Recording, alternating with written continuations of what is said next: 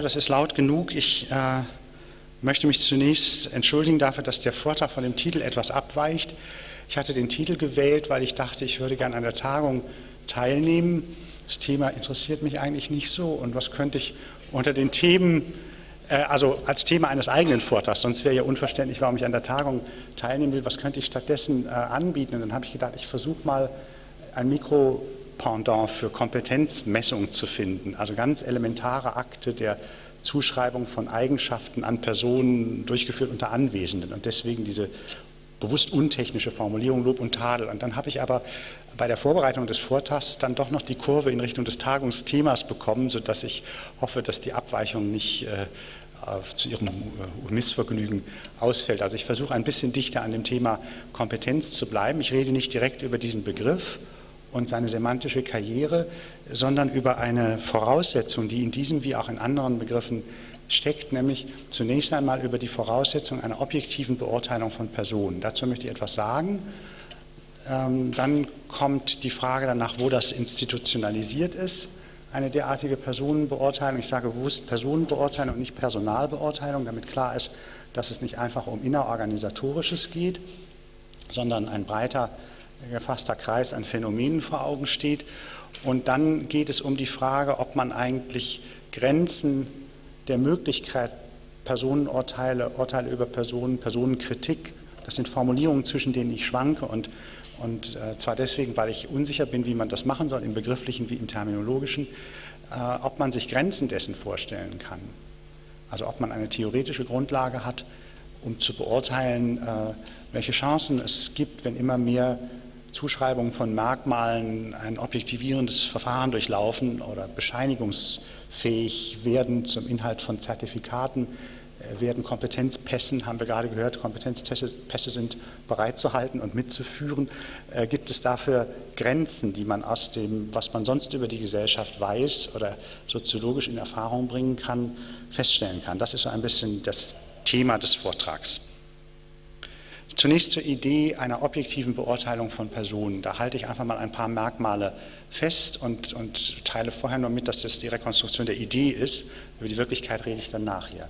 Zunächst dem Wortsinn nach ist eine äh, Beurteilung von Personen objektiv, wenn sie auf Merkmale des Objekts anspricht, also dessen, der da zur Beurteilung ansteht und nicht auf Merkmale des Subjekts. Die Person des Beurteilers sollte also bei einer objektiven Beurteilung austauschbar sein, vielleicht in den Grenzen fachlicher äh, Schulung. Es kann nicht äh, jeder in der Lage sein, die Englischkenntnisse von jemand anderem zu beurteilen. Er sollte zum Beispiel selber Englisch können, aber in, in diesem Rahmen sind die Personen, wenn es objektiv ist, austauschbar. Ihre subjektiven Merkmale sollten das Urteil nicht trüben. Das hat eine erhebliche Bedeutung für die Organisationsseite dieser Angelegenheit, denn es bedeutet, dass die Organisation ihr Personal mobil halten und nach selbstgewählten Gesichtspunkten äh, einsetzen oder austauschen kann. Stellen Sie sich vor, was der Fall wäre, wenn mit äh, dem Auftauchen eines neuen Englischlehrers automatisch Änderungen der Noten verbunden wären. Für alle. Da ist es ganz sicher, dass diese Entscheidung dann nicht von der Schulleitung äh, getroffen werden könnte, welcher Lehrer mit welcher Klasse sich befasst, sondern dass die Eltern in sehr viel höherem Maße, als das gegenwärtig der Fall ist, Mitsprache verlangen würden. Dasselbe gilt für die Idee der Kontrolle solcher Urteile. Auch die setzt voraus, ähm, dass es auf die subjektiven im Sinne von idiosynkratischen und individuellen Merkmale des Begutachters nicht ankommt. Außerdem gehört es zur Idee einer objektiven Personenbeurteilung, dass der Beurteilte die Beurteilung als Handeln sieht, und zwar als fremdes Handeln, als Handeln des Beurteilers, aber dass es zu einer ganz merkwürdigen Attributionskonstellation kommt. Normalerweise rechnet man ja eigenes Handeln internal zu, fremdes Handeln external, Selbstzurechnung eigenen Handelns, Fremdzurechnung des Handelns anderer Leute. Bei objektiver Personalbeurteilung muss das praktisch rumgedreht werden. Es kommt also eine extrem artifizielle Zurechnungskonstellation zum Zuge, denn wenn man sich objektiv beurteilt fühlt, muss man das Handeln des Beurteilers, also fremdes Handeln, sich selbst zurechnen. Die letzte Ursache dafür, dass er so urteilt, wie er urteilt, bin ich, als derjenige, der über die in Rede stehenden Merkmale verfügt oder nicht verfügt. Und das, wenn das überzeugt, ist das ein objektives Urteil. Es hängt mit demselben Grund zusammen, dass äh, man sich für ein, eine objektive Personalbeurteilung samt allen Konsequenzen, die daraus gezogen werden, nicht bedanken kann.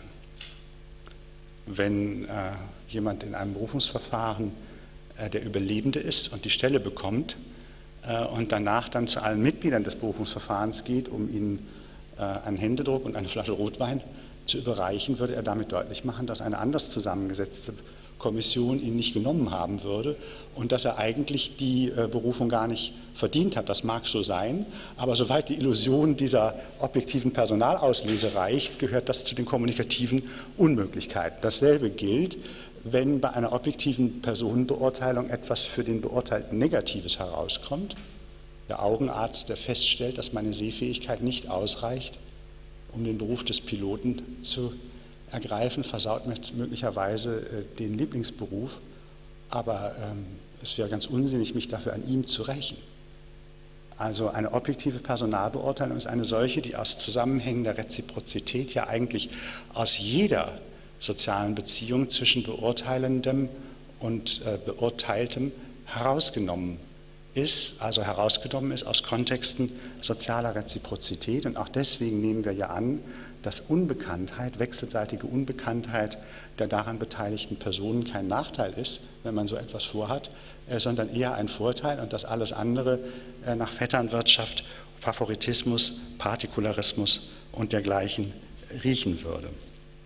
Ähm, schließlich und deswegen bemüht man sich um objektive Personenbeurteilung, äh, stellt man sich von den Ergebnissen dieses Verfahrens eben vor, dass sie kontextunabhängig äh, übertragbar werden können, dass man sie also herauslösen kann aus dem Kontext der Feststellung und mitnehmen kann in andere Kontexte, dass man am Ende beliebige äh, Leute, die mit der Person zu tun haben, eben davon überzeugen kann, dass sie bestimmte Merkmale und Eigenschaften hat. Also diese Endsubjektivierung des Urteils und die Vorstellung, dass es gesellschaftsweit diffusionsfähig ist, gehören nach meinem Eindruck zusammen. Deswegen terminieren solche Akte der Beurteilung auch häufig in äh, Zertifikaten, Bescheinigungen, Attesten, in denen also der Kontext der Feststellung festgehalten wird und dann wird ein Prädikat auf die Person äh, zugerechnet, also ist blind oder ist fahrtüchtig oder hat ein Freischwimmerzeugnis und das kann man dann mitnehmen und ja, eigentlich wohin auch immer man will im Rahmen der Geltung dieser Zertifikate. Das ist oft gegen die äh, Überschätzung der Weltgesellschaft muss das gesagt werden, eine national limitierte Geltung. Und wir wissen aus der Migrationsforschung, dass Migration solche Zertifikate zu entwerten tendiert, indem das aufnehmende Land sagt, das ist bei uns gar kein Abitur oder wir akzeptieren diese Bescheinigungen nicht. Aber es ist doch in jedem Fall eine sehr starke Kontextfreiheit. Jetzt ist die Frage, wo ist diese Idee der Personalbeurteilung institutionalisiert. Und mit institutionalisiert meine ich hier einfach nur, dass sie einen legitimen Maßstab für Kritik abgibt und nicht etwa, dass die Realität ihr entspricht.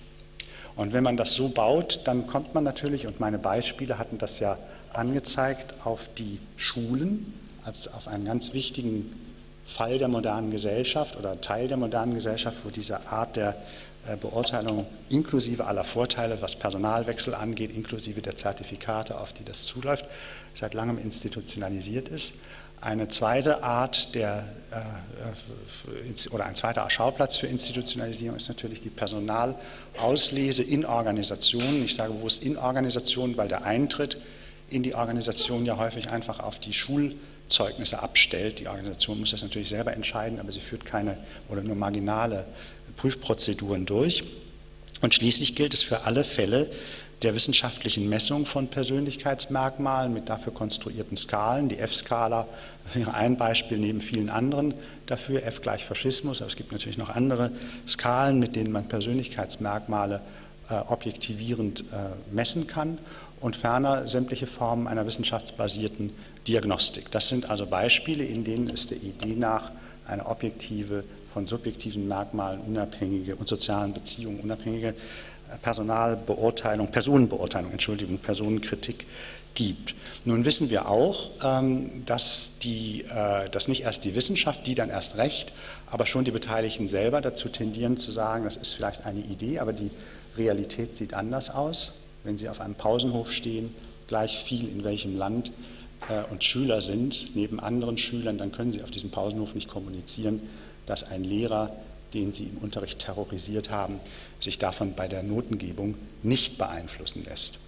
Die gesamte Kultur der Schüler besteht aus Warngeschichten, die das Gegenteil belegen, ebenso wie es viele andere Geschichten gibt, die belegen, dass es sich lohnt, äh, durch Nettsein, um eine freundliche Formulierung zu wählen. Es gibt auch unfreundliche Formulierungen für diesen äh, Sachverhalt, durch Nettsein dem Lehrer gegenüber äh, günstigere Noten zu beschaffen, als man eigentlich verdient haben würde. Also schon die Selbstkritik der entsprechenden Organisationen wirft Zweifel auf. Dasselbe gilt natürlich für Personalbeurteilung und Personalbewegung in Organisationen, wer wird befördert, wer wird nicht befördert. Mindestens die Nicht-Beförderten haben eine und nur eine Theorie äh, darüber, wie die anderen zu ihren Erfolgen gekommen sind und die ist selbstverständlich äh, nicht äh, einfach die Wiederholung dieser Idee objektiver Personalauslese, sondern da wird dann über Vitamin B und äh, Klüngel und Schleimerei äh, und dergleichen äh, gesprochen und da wird gerade eine Selbstzurechnung ähm, eine Fremdzurechnung des entsprechenden Handelns. Das ist deutlich ein Handeln und nicht einfach die Wahrnehmung von Eigenschaften und Merkmalen. Bei der Bedeutung, die solche äh, Phänomene haben, ist es verständlich, wenn an dieser Stelle dann gesagt wird, wir müssen eben die, dieses Geschäft stärker objektivieren, stärker verwissenschaftlichen und wenn in allen diesen Fällen, über die ich gerade geredet habe und sicherlich auch noch in einigen anderen, dann Zusatzangebote von der Wissenschaft äh, unterbreitet werden, der Intelligenztest, äh, anstelle oder in Ergänzung der Schulnoten als das vielleicht bekannteste Beispiel. Das scheint mir aber, und jetzt komme ich zum eigentlichen Thema oder zur These, nur sehr begrenzt sinnvoll zu sein. Nicht nur deswegen, weil es ja eine wissenschaftliche Kritik gerade an diesen wissenschaftlichen Messungen gibt und die Kritik am Intelligenztest, äh, die ja äh, von den Psychologen selber vorgetragen wurde und nicht von irgendwelchen Leuten, die ihn aus einer anderen Disziplin oder mit politischen Vorurteilen am Zeug flicken wollen. Das ist ja gerade in der Psychologie umstritten geblieben, ob Intelligenz überhaupt äh, mehr ist als nur eine artifizielle Aggregation über mehrere Dimensionen hinweg. Das heißt, ein Verfahren, Informationsverluste herzustellen. Wenn Sie über mehrere Dimensionen hinweg äh, aggregieren, gehen viele Informationen verloren. Das geht gar nicht anders, wenn das dann am Ende nur noch eine Skala ist. Und das Zweite ist natürlich auch, dass das eine etwas scientistische Vorstellung wäre. Und wenn es irgendeine Disziplin gibt, der man Scientismen nicht nachsehen sollte, dann ist es die Soziologie.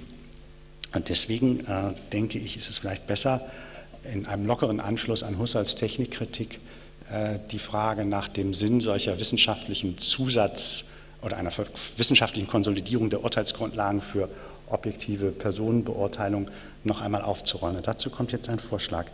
Ich kann mir vorstellen, dass man einen Begriff bildet, und da bin ich sehr unsicher, wie das der dann heißen soll. Äh, ich muss das umschreiben, was ich damit ausdrücken will, der zunächst einmal versucht, Personenkritik, Personenbeurteilung ganz breit zu definieren, sodass nicht schon in den Begriff, etwa indem man das Wörtchen objektiv hinzufügt, ein Vorurteil zugunsten objektiver Personenbeurteilung oder gar wissenschaftlicher Personenbeurteilung drinsteckt, mit der Folge, dass alle anderen Formen als defizient, als schlechte Subjektivität und so weiter erscheinen. Und ich würde es also ganz breit machen und sagen, jede Diskriminierung, äh, äh, jede Differenzierung von Erwartungen gemäß dem Unterschied zwischen Personen, dass man von dem A etwas anderes erwartet als von dem B, auch wenn beide in derselben Rolle auftreten, dasselbe Alter haben, dasselbe Geschlecht haben. Denken Sie an den Wechsel von Lehrern in der Schule. Natürlich ist jeder neue Englischlehrer, selbst wenn er genauso alt ist, dasselbe Geschlecht hat und so weiter wie der vorherige, eine neue Person und man erwartet ihn anders als den Vorgänger. Also diese Art differenziellen Erwartens verschiedener Personen der Prozess, der dazu führt, der Kommunikationsprozess, der dazu führt, den nenne ich personenkritische Kommunikation.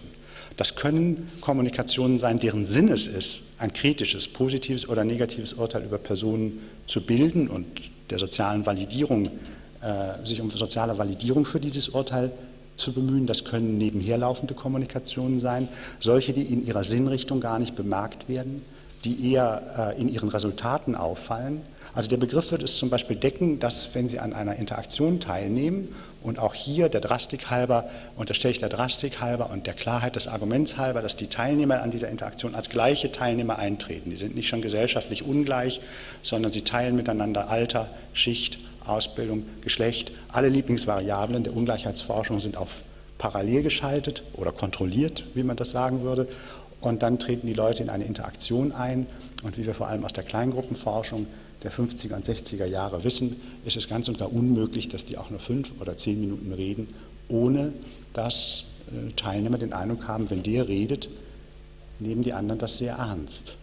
Und deshalb bin auch ich aufmerksam, wenn er den Mund aufmacht. Und dann haben sie den Anfang einer wie immer minimalen, ephemeren, vorübergehenden Reputationsdifferenzierung erzeugt durch personenkritische Kommunikation. Wenn man das so breit macht, hat das eine Konsequenz, man kann sagen, das ist ein Universalphänomen. Jedes soziale System, jedes führt derartige Kommunikationen durch, jedes diskriminiert unter seinen Teilnehmern, Diskriminierung selbstverständlich wertfrei äh, verwendet, das dient nicht dazu, einen Vorwurf zu applizieren, dafür bräuchte man Kriterien. Und wenn man das hat, dass man also sagt, das ist eine Leistung, die jedes soziale System, jede Gruppe, jede Ehe, jede Familie, was immer sie haben wollen, jede Organisation natürlich, mit eigenen Mitteln vollbringt, hat man ein Kriterium zur Beurteilung der Angemessenheit solcher Verfahren. Und das Kriterium ist einfach das jeweilige System. Passt die Art und Weise, wie Personen verglichen, Ungleichheiten festgehalten und mit Konsequenzen ausgestattet werden, zu diesem bestimmten System. Die Frage ist nicht, ist das sachgerecht, sondern ist das systemgerecht.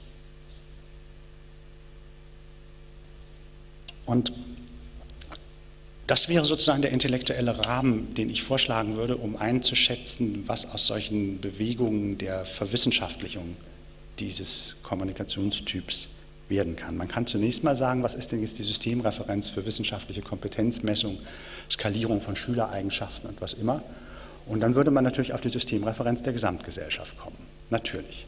Eine Gesellschaft, die ihre Individuen äh, mobil halten will, äh, hat ein Interesse daran, dass Prädikationen erfolgen, die kontextunabhängig gelten, die man äh, aus dem einen in den anderen Kontext mitnehmen kann. Und das geht am besten, wenn man behauptet, dass der Kontext, in dem das Prädikat an die Person geklebt wurde, in der Lage ist, eine objektive, also auch für andere verbindliche Beurteilung herzustellen. Nun könnte man sagen, das ist ja prima, dann sind all diese objektivierenden Verfahren sozusagen äh, gesamtgesellschaftlich sinnvoll. Ich würde sagen, das ist richtig, unterschlägt aber den Tatbestand, dass jede Gesellschaft und so auch die moderne eine differenzierte Gesellschaft, ein differenziertes System ist und dass in derselben Gesellschaft auch noch andere Systeme, und zwar in sehr großer Zahl und Verschiedenartigkeit existieren, die äh, nach wie vor und vielleicht mehr als früher ihre eigenen Formen haben, Personen zu vergleichen, Personen zu beurteilen, Unterschiede festzuhalten und konsequenzreich zu machen, sodass der Ausgleich und auch die Grenze der Verwissenschaftlichbarkeit, entschuldigen Sie die Länge des Wortes, einfach darin liegt, dass die Gesellschaft, auch wenn sie umfassendes Sozialsystem ist, doch nur eine Systemreferenz neben anderen ist und dass in kleineren innergesellschaftlichen Systembildungen andere Interessen äh, an der Personalauswahl, der Personalbeurteilung, der Zurechnung von Eigenschaften, Fähigkeiten und Unfähigkeiten, Kompetenzen und Inkompetenzen bestehen und dass in dieser Differenz die Grenzen liegen, auf die jeder Versuch der Verwissenschaftlichung stoßen wird. Ich denke, ich bin am Ende von der Zeit her. Wie sieht das aus, Ronald? Okay, dann bilde ich jetzt mal ein Beispiel, um Ihnen das zu erläutern. Wir wissen, und es ist nur ein Beispiel aus sehr vielen anderen, an die man hier denken könnte, wir wissen, dass es für das Vorankommen in Organisationen eine kritische Variable gibt und das ist das Urteil des direkten Vorgesetzten. Der wird in der Organisation als derjenige behandelt, der die äh, Person, um die, deren Mobilität und Verwendbarkeit an anderen Stellen innerhalb der Organisation es geht, präsumtiv am besten kennt es spricht für seine vergleichsweise hohe Objektivität, dass er normalerweise nicht konkurriert mit dem Untergebenen. Die Statusdifferenzierung ist ja gerade ein Mechanismus der Konkurrenzrepression, während Gleichrangige, die miteinander konkurrieren, aufgrund dieser Konkurrenz natürlich nicht in der Lage sind, sich wechselseitig objektiv zu beurteilen, sondern dazu tendieren werden, den jeweils anderen schlecht zu machen, ist die Statusdifferenzierung, das ist ein Gedanke, den vor allem Peter M. Blau formuliert hat, ist die Statusdifferenzierung als Mechanismus der Konkurrenzrepression immer auch die Garantie für ein gewisses Maß an Objektivität. Und darauf reagiert eben die Organisation im Übrigen und reagieren rekrutierende Stellen, indem sie sagen, dass das Urteil des direkten Vorgesetzten eine kritische Bedeutung, wenn nicht sogar die allein ausschlaggebende Bedeutung bei allen Fragen interner Mobilität äh, interner Umbesetzung, interner Zuweisung höherer Ränge und Gehaltsstufen und so weiter hat oder doch haben sollte. Nun zeigen aber die Untersuchungen, und das ist für niemanden, der das Organisationsmilieu von innen her kennt, weiter erstaunlich, dass der Direktvorgesetzte seine, jetzt kommt das Wort, Personalbeurteilungskompetenz, so wird das immer genannt, natürlich noch für andere Zwecke als nur für den einer bestmöglichen Würdigung der ihm anvertrauten Personen und ihrer Hüstelkompetenzen äh, verwendet. Er verwendet sie vor allem als äh, Tauschgut, als Machtmittel und als Sanktionsinstrument für nicht formalisierbare Erwartungen, also für Erwartungen, aus denen man keine Mitgliedschaftspflicht machen kann. Das ist ja äh, einer der großen Gründe dafür, warum Sie außerhalb von Organisationen nicht für Organisationen wirklich ausbilden können, sondern immer noch Sozialisation vor Ort notwendig ist, dass das weitaus meiste von dem, was von den Leuten verlangt wird, nicht in eine Mitgliedschaftspflicht erhoben werden kann. Sie können nicht sagen, dass Sie einen geschickten Lügner suchen. Wenn, Sie müssen sagen, Sie suchen einen Pressechef, aber natürlich geht es darum.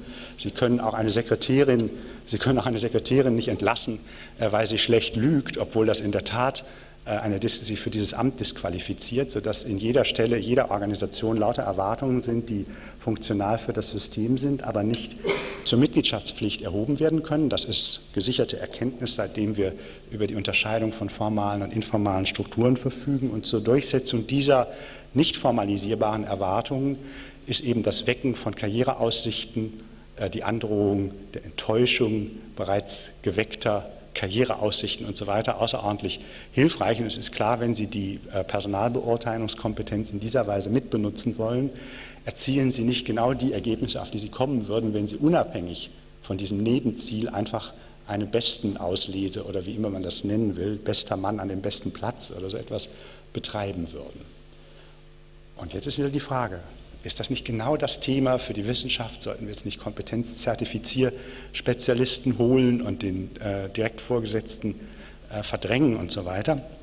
Darauf kann ich antworten unter Hinweis darauf, dass das versucht worden ist. Und zwar von der sogenannten Reformkommission des öffentlichen Dienstes zu Beginn der 70er Jahre, an der unter den deutschen Soziologen und Soziologinnen Renate Mainz und Niklas Luhmann beteiligt waren. Und einer der Punkte, die man dort vorgeschlagen hatte, war eben, dass man in der öffentlichen Verwaltung neben äh, den Direktvorgesetzten so etwas setzt, was in der Wirtschaft Personal Assessment heißt, also dass die Person, eine eigene Personalabteilung gebaut wird und die äh, beurteilt das Personal mit Hinblick auf irgendwelche Merkmale, von denen man zum Beispiel Ambiguitätstoleranz, Lernfähigkeit, ähm, Fähigkeit mit widersprüchlichen Rollenerwartungen umzugehen, äh, Gedächtnisstärke, äh, fehlerfreies Arbeiten. Das muss natürlich variieren, je nachdem, um welche Stelle es geht oder für welche Stelle man mögliche Bewerber finden will. Und das geschieht vollkommen unabhängig von dem Direktvorgesetzten und trägt zur Objektivierung der Urteilsbildung bei. So wurde das damals empfohlen. Und die Ergebnisse waren, dass das äh, in vielen Hinsichten, aber eben auch in diesem Sicht als nicht durchsetzbar erwies. Und man würde ja auch sofort sehen, dass eine derartige Einrichtung, wenn sie alleine gelten würde, wichtige Funktionen, die die Personalauslese jetzt erfüllt, nicht miterfüllen würde. Wie bringt man die Leute denn dann dazu, das Unverlangbare zu tun? Und ganz ebenso würde man bei der Analyse anderer Systeme sofort auf Grenzen äh, der Verwissenschaftlichbarkeit sozusagen stoßen. Und das heißt natürlich nicht, dass man die, die Wirtschaft nenne ich jetzt mal als Fall, dort gibt es das ja, dort werden die Leute ja unabhängig von dem direkt Vorgesetzten äh, äh, gerankt und es gibt alle möglichen Fortbildungs- und Zertifizieranstrengungen. Äh, also man muss gar nicht ausschließen, dass es diese Zahlen gibt und würde dann trotzdem vermuten, dass bei der Interpretation der Zahlen oder bei ihrer Mitwirkung an den Entscheidungsprozessen eben dafür gesorgt ist, dass, was ja auch von der Sache her schwer zu vermeiden ist, dass der Direktvorgesetzte sozusagen ein Wörtchen mitzureden hat als derjenige, der das besonders gut äh, beurteilen kann. Deswegen kommt man, wenn man jetzt so fragt, im Stile von Zeitdiagnosen, laufen wir auf eine Gesellschaft äh, wissenschaftlich zertifizierter Kompetenzen zu? Kommt die Kompetenzgesellschaft? Nimmt das zu? Äh, wird das wichtiger? Äh, ersetzt das die anderen Formen der Personenkritik? Kommt man auf etwas, was man ja bei der Beschreibung gerade der modernen Gesellschaft sehr oft antrifft? Man kommt eigentlich zu der Feststellung, dass wir vermutlich mehr an objektivierter, wissenschaftlich rückversicherter Personenbeurteilung haben werden und zugleich weniger. Dass also die kontextfreie und die kontextabhängige Beurteilung gleichzeitig anwachsen. Und das ist deswegen kein Widerspruch, weil es um verschiedene Systemreferenzen geht. Die objektive Beschreibung wird sich immer dort bewähren, wo engere Systemreferenzen versagen. Und die weniger objektive, mit Nebenfunktionen belastete dort, wo engere Systemreferenzen genügen. Das klingt sehr umständlich, heißt aber einfach nur etwas, was Michaela gerade auch schon gesagt hat, ähm, dass in Fragen des Überganges aus einem System in das andere objektivierende Prädikate eine sehr viel größere Rolle spielen werden als bei Fragen der, als bei Personenbeurteilungen, wo die Person in dem System bleibt und es einfach um die Frage ist, soll sie jetzt sprechen? Soll sie jetzt nochmal sprechen? Soll sie befördert werden und so weiter? Die Übergänge sind eigentlich die Stellen, an denen die kontextfreien ähm, Aussagen ihre Funktion haben. Die Übergänge zwischen Systemen, während das Aufsteigen in Systemen äh, anderen Kriterien unterliegt. Dafür gibt es nun wiederum eine robuste empirische Grundlage, auf die man verweisen kann. Und zwar haben seit Jahrzehnten in verschiedenen Ländern, in verschiedenen Methoden durchgeführte Untersuchungen immer wieder gezeigt, dass die Bedingungen, unter denen man hineingelangt in eine Organisation und die Bedingungen, unter denen man hinaufgelangt in eine Organisation, völlig verschiedene Bedingungen sind. Beim Eintritt werden Einserjuristen befördert, äh, bevorzugt vor Zweierjuristen, aber die, die am schnellsten aufsteigen, sind die mit den schlechtesten Noten. So zum Beispiel die Daten für äh, den öffentlichen Dienst in der Bundesrepublik. Und das gibt es für viele Firmen und viele Branchen. Und da sehen Sie genau das. Es gibt einmal die kontextfrei mitnehmbaren Schulzeugnisse mit einer Imponierwirkung für Leute, die, die die Person nicht kennen und infolgedessen das objektive Prädikat nehmen in Ermangelung anderer Möglichkeiten, sich ein Urteil zu bilden. Und dann gibt es die unausweichlich lokale, kontextspezifische, systemspezifische Art, äh, Personen zu beurteilen und zu befördern, die davon unabhängig ist. Und deswegen ist es kein Widerspruch zu sagen, wir werden mehr objektivierende äh, Urteile haben, die Stellen in diesem Bereich haben gute Wachstumsaussichten. Und andererseits heißt das aber keineswegs, dass jetzt die ganze Gesellschaft in eine Gesellschaft wissenschaftlicher Personenbeurteilung transformiert wird. Am einfachsten können Sie sich das klar machen, wenn Sie, und das liegt ganz im Sinne dieses Ansatzes, äh, nach den Möglichkeiten einer wissenschaftsbasierten Gattenwahl fragen. Da sehen Sie es dann direkt. Haben Sie vielen Dank.